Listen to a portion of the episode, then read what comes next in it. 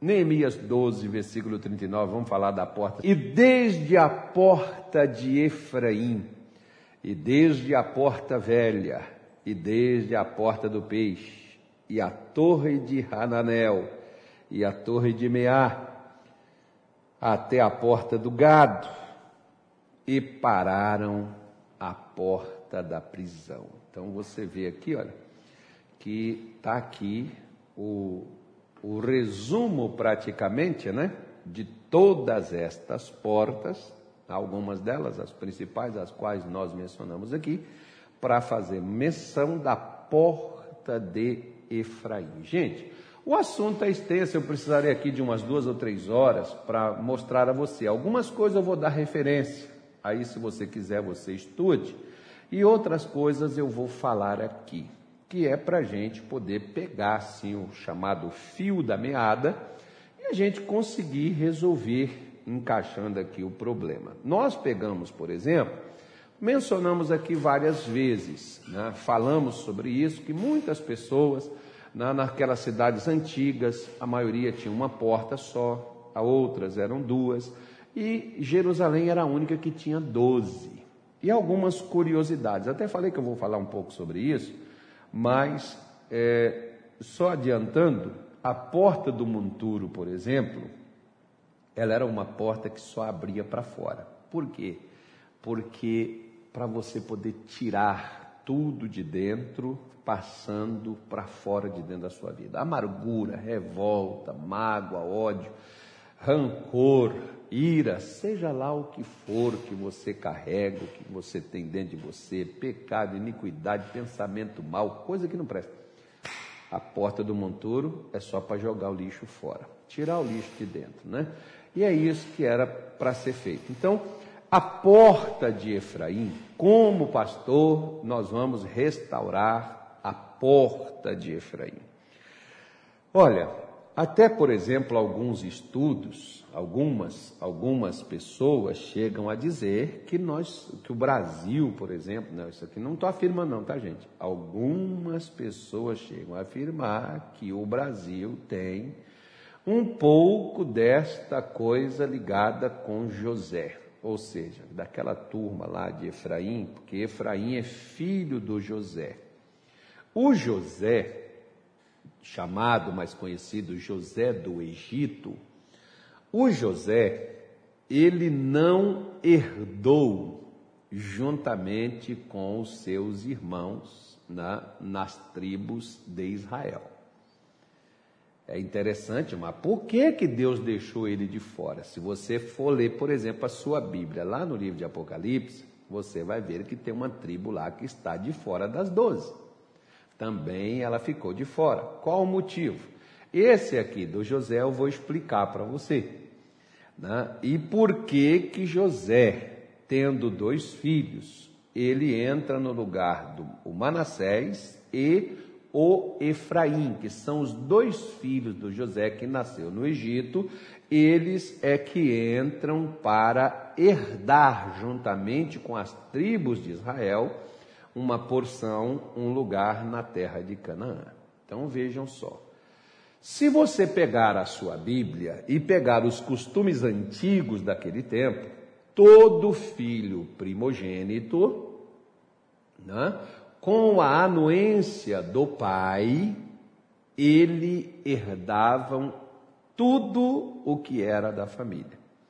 A autoridade sobre o clã, sobre a família, a autoridade sobre tudo que ficou para os pai, que ficou do pai, quando o pai vinha a falecer, o filho primogênito assumia os negócios do pai, tudo. Ele, ele, ele governava os irmãos, ele reinava sobre tudo, enfim. Então, ele deveria ser o, né, o substituto do pai. Então, vamos contando aqui, vamos falando um pouco e depois a gente vai dando referência para você. Então, o que que acontece? Quando o José, perdão, quando o Jacó, ele é, perdeu a sua esposa, chamada Raquel, a esposa amada, a esposa que ele amava, Todo mundo esperava e todo mundo pensava que Jacó ele ficaria automaticamente com a Leia, ou mais conhecida como Lia, né? que era que foi a sua primeira esposa, enganado pelo seu seu, seu sogro Labão, Jacó, ele, né, Labão deu um porre nele lá, e ele bêbado, colocou lá a Lia para dormir com ele, agora ele já tinha dormido com ela, ele até concedeu a segunda filha, que era Raquel, que era o amor de Jacó, mas ele então tinha que ficar com a Lia, ou seja, com duas esposas. E depois essas duas esposas tinham duas servas. Essas duas servas que não eram lugar de mulher, mas eram chamadas de concubina, ou seja, é amante disfarçado, né? Mas tudo bem, naquele tempo não havia essa regulação, valia. Então tá bom, nós não vivemos mais aquilo, tá? Então você pode ver, por exemplo, que hoje, você pode ver no caso de, de, de é, Sara, Sara, ela tinha uma serva chamada Agar. Serva poderia ser uma secretária, uma pessoa que trabalha para ela. Vê se hoje as mulheres concordariam de seus maridos deitarem com suas secretárias, né? Então você sabe que aí não, não vai dar certo. Pois é, por que Sara, então, ou seja, não é, não deitou como serva, deitou como amante, né? Isso é um amante. Amante não é mulher, mas é amante. Então, houve ali toda essa coisa. Mas concordou, mas é. Então vamos colocar os pingos nos is. Mas vamos embora, não é, essa, não é essa nossa mensagem, não. Então a Lia, ela deu um filho a Jacó. A Raquel, ela tinha dificuldade para gerar. A Lia deu um filho a Jacó. E aí, o que que aconteceu? Esse filho se chamava Ruben. E aí, esse rapaz, chamado Ruben, foi um rapaz meio que, digamos assim, revoltado.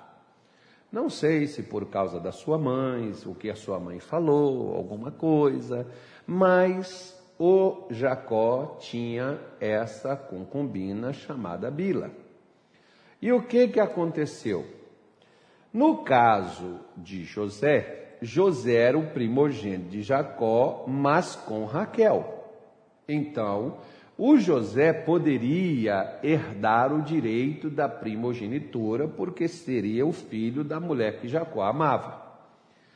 Mas o próprio Deus não permitiu que José herdasse a primogenitura, o direito à primogenitura. Por quê? Porque Deus honrou José, tornando ele de escravo Deus tornou ele governador do Egito. Agora você vai entender o que é Efraim. Tá? Deus tornou ele governador do Egito. Ou seja, então, para um camarada né, que era escravo, que se tornou governador do Egito, que no Egito somente o faraó estava acima do José, então é muita honra, gente. Você sair da imposição de servo para praticamente né, o diretor-geral de uma empresa, você sair lá de faxineiro, é muita honra se alguém faz isso com você. O interesse de Deus é justamente nos honrar. Deus quer nos honrar. E Ele quer tirar a gente de lá de baixo e colocar a gente para cima. Tanto é que Ele disse: estará sempre em cima e não embaixo. Pois bem, então, o que que aconteceu? Deus então Lá, quando José já se tornou governador do Egito, mandou, os seus irmãos foram lá comprar comida, ele leva a sua família para lá, inclusive seu pai. José já tinha dois filhos. Um filho se chamava Manassés e o outro filho Efraim. Ou seja, a palavra Manassés significa Deus me fez esquecer todo o sofrimento que eu passei. A palavra esquecer não é tirar da cabeça. A palavra esquecer é superar. Gente, sofrer, todo mundo sofre. Você não é vítima. Não age como vítima, porque você não é vítima da sociedade. Você não é vítima da sua mãe. Você não é vítima de governo. Você não é vítima de pregador. Você não é vítima de polícia. Você não é vítima de nada. Você pode ser vítima de você mesmo. Porque sofrer problema todo mundo tem. Ninguém vai deixar de ter problema, não. Se você vive nesse mundo, você vai ter problemas. Você vai passar por altos e baixos, você vai passar por situações, mas essas situações, uma vez superadas, vêm as conquistas. Deus fez a gente com DNA de superação. Não é para a gente ficar parado, ai, que eu estou sofrendo, ai, meu Deus, puxa vida, não, então o que, que eu faço? Então, tudo bem, ok. Então vamos voltar, vamos voltar lá, né? vamos seguir a história. Então estou dando para você, você pode pegar do capítulo 39 de Gênesis até o 49, pode ir até o 50. Eu estou resumindo tudo para você. É tudo resumo. Claro que se você for pegar lá, você vai pegar muito mais coisa e lembrar de muito mais coisa que eu não estou mencionando aqui. Pois bem, Jacó então é levado para o Egito, e lá no Egito José já tem dois filhos. E Deus queria honrar José novamente. Lembra, por exemplo, que Isaías 63, acho que o versículo 7, ele diz assim: em lugar da vossa vergonha vos darei duplicada honra. Ou seja, no lugar da vergonha, né, Deus daria uma honra dupla. Então Deus queria honrar José duplamente.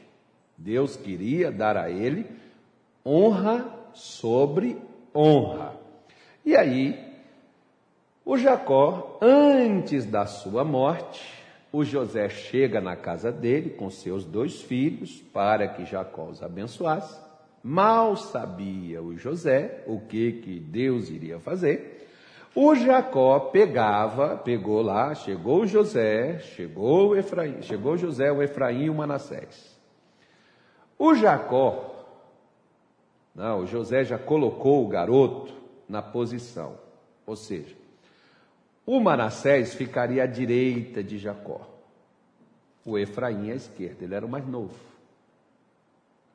Jacó já tinha dificuldade para enxergar, mas quando os meninos chegaram, Jacó cruzou as mãos.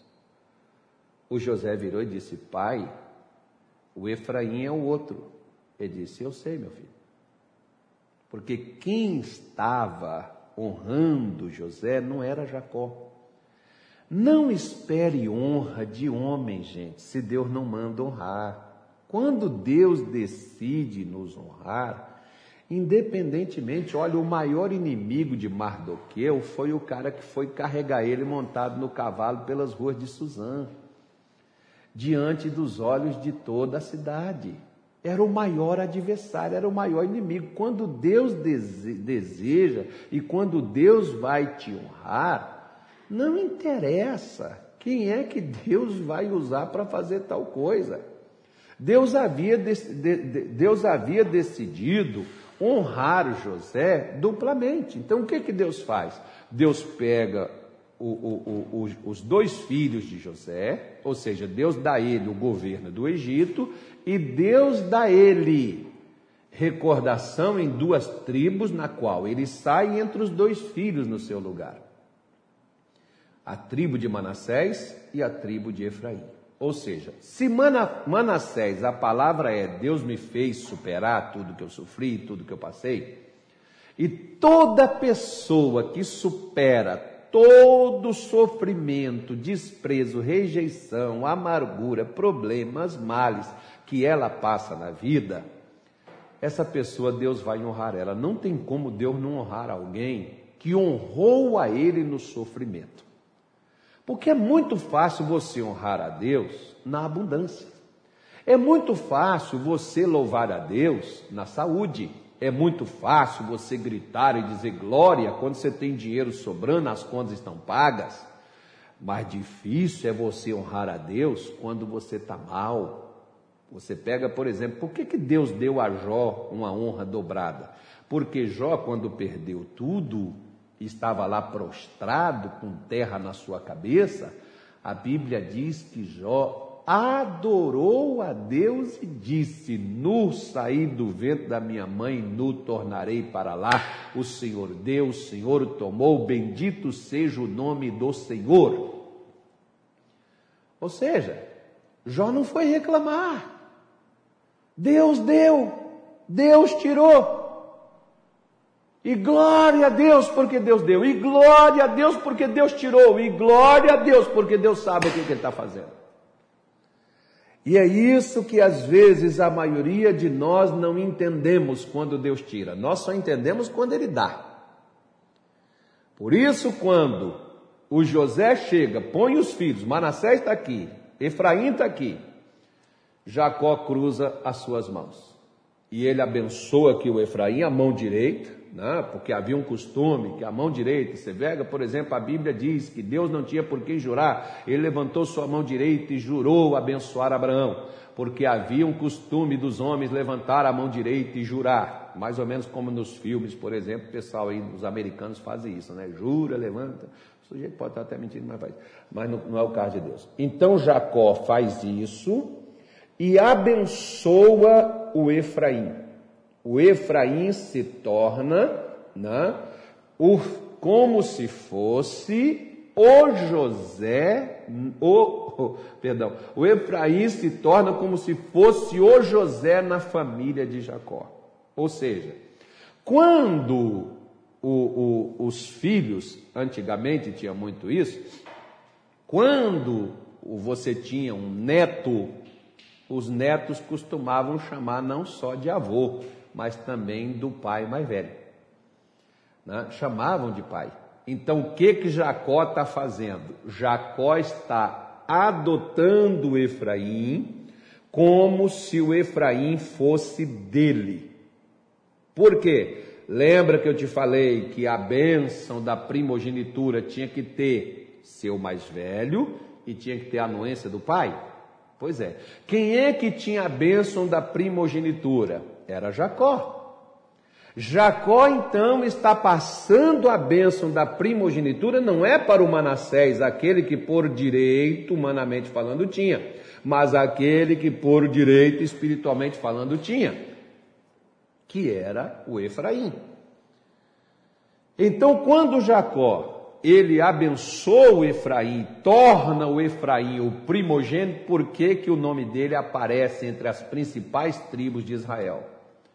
Por que, que o camarada que levou, por exemplo, Israel à conquista da terra prometida, de qual tribo que ele era? Pega lá para você ver quem era. Que estava liderando Israel, quem era? Que fazia parte de que tribo? Quem foi que ajudou Moisés? Quem foi fiel? Quem esteve do lado dele? Né? Então você pega e você vai ver. Resultado disso, o que, que acontece? O Efraim se tornou importante no meio do povo de Israel, essa, essa tribo né, que teve um nome dessas portas em Jerusalém, dedicada e fazendo menção a essa pessoa, que era o a tribo de Efraim, ou a porta de Efraim. Porque quando José teve Manassés, ele diz assim: Deus me fez superar. Quando José teve Efraim, ele diz assim: Deus me fez prosperar. Uma coisa é você superar algo, outra coisa é você se tornar bem-sucedido naquilo que você faz. Tem pessoas que estão me assistindo agora.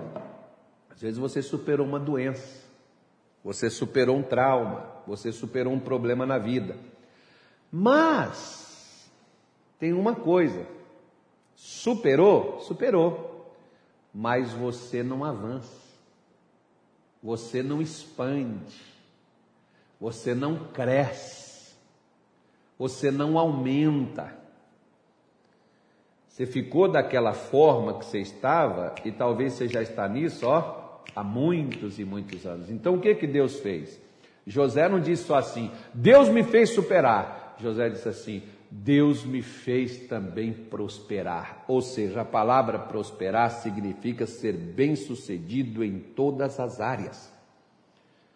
Palavra prosperar significa você ser bem em tudo que você faz.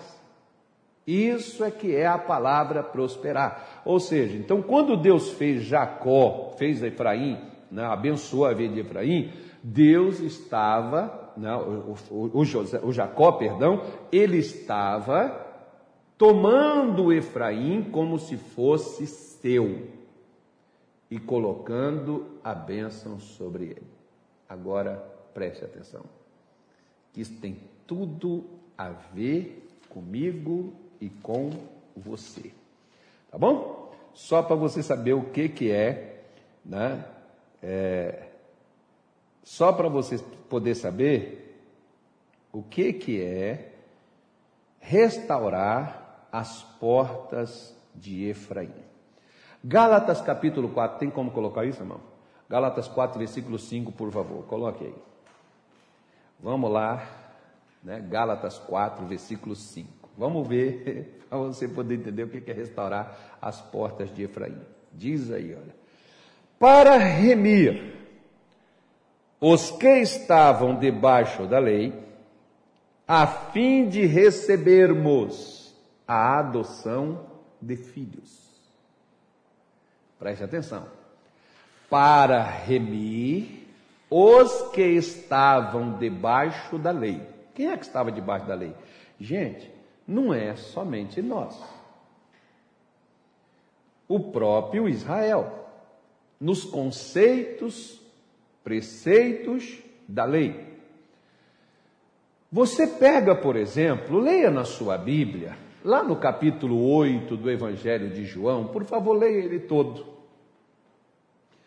Você vai ver que os judeus, eles tinham naquele tempo de Jesus e até hoje, meu irmão, Naquele tempo de Jesus, eles tinham dificuldade de chamar Deus de Pai. É Adonai, Eloí, Eterno, é só os nomes apropriados. Quando Jesus chegou falando e fazendo menção e chamando Deus de Pai, para eles foi um escândalo. Como pode? Como que se faz uma coisa dessa forma, dessa maneira? Não pode. Nós somos mortais. Né? E por aí afora vai. Mas Jesus veio justamente para fazer o mesmo que José fez. O que, que José fez? O que, que Jacó fez? Uma adoção. Adotou Efraim como se fosse dele e colocou a bênção da primogenitura nele. Agora, o que que Jesus fez? Jesus veio para fazer a adoção. Nós que não éramos filhos. Leia o capítulo 1 de Efésios todo aí. Eu, eu falei de Gálatas, mas você pode ler Efésios também, o capítulo de número 1 dele, e você vai ver. Então, ele veio para nos tornar filhos.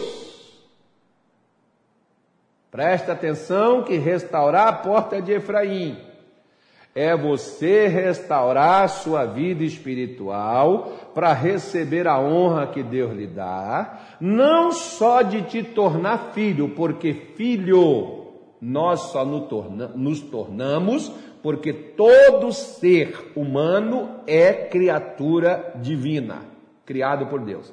Filho é outra coisa. Filho é quando você é adotado. Não, se você, por exemplo, não é filho legítimo da Maria e do Ana, mas teve a Josefa que te adotou e a Josefa te cria melhor do que a Maria e do que o João iria criar. Não? Então, mais ou menos assim. Então, se você pega, por exemplo, e faz dessa forma, não, você, é adotivo, mas um filho adotivo criado melhor do que os próprios pais.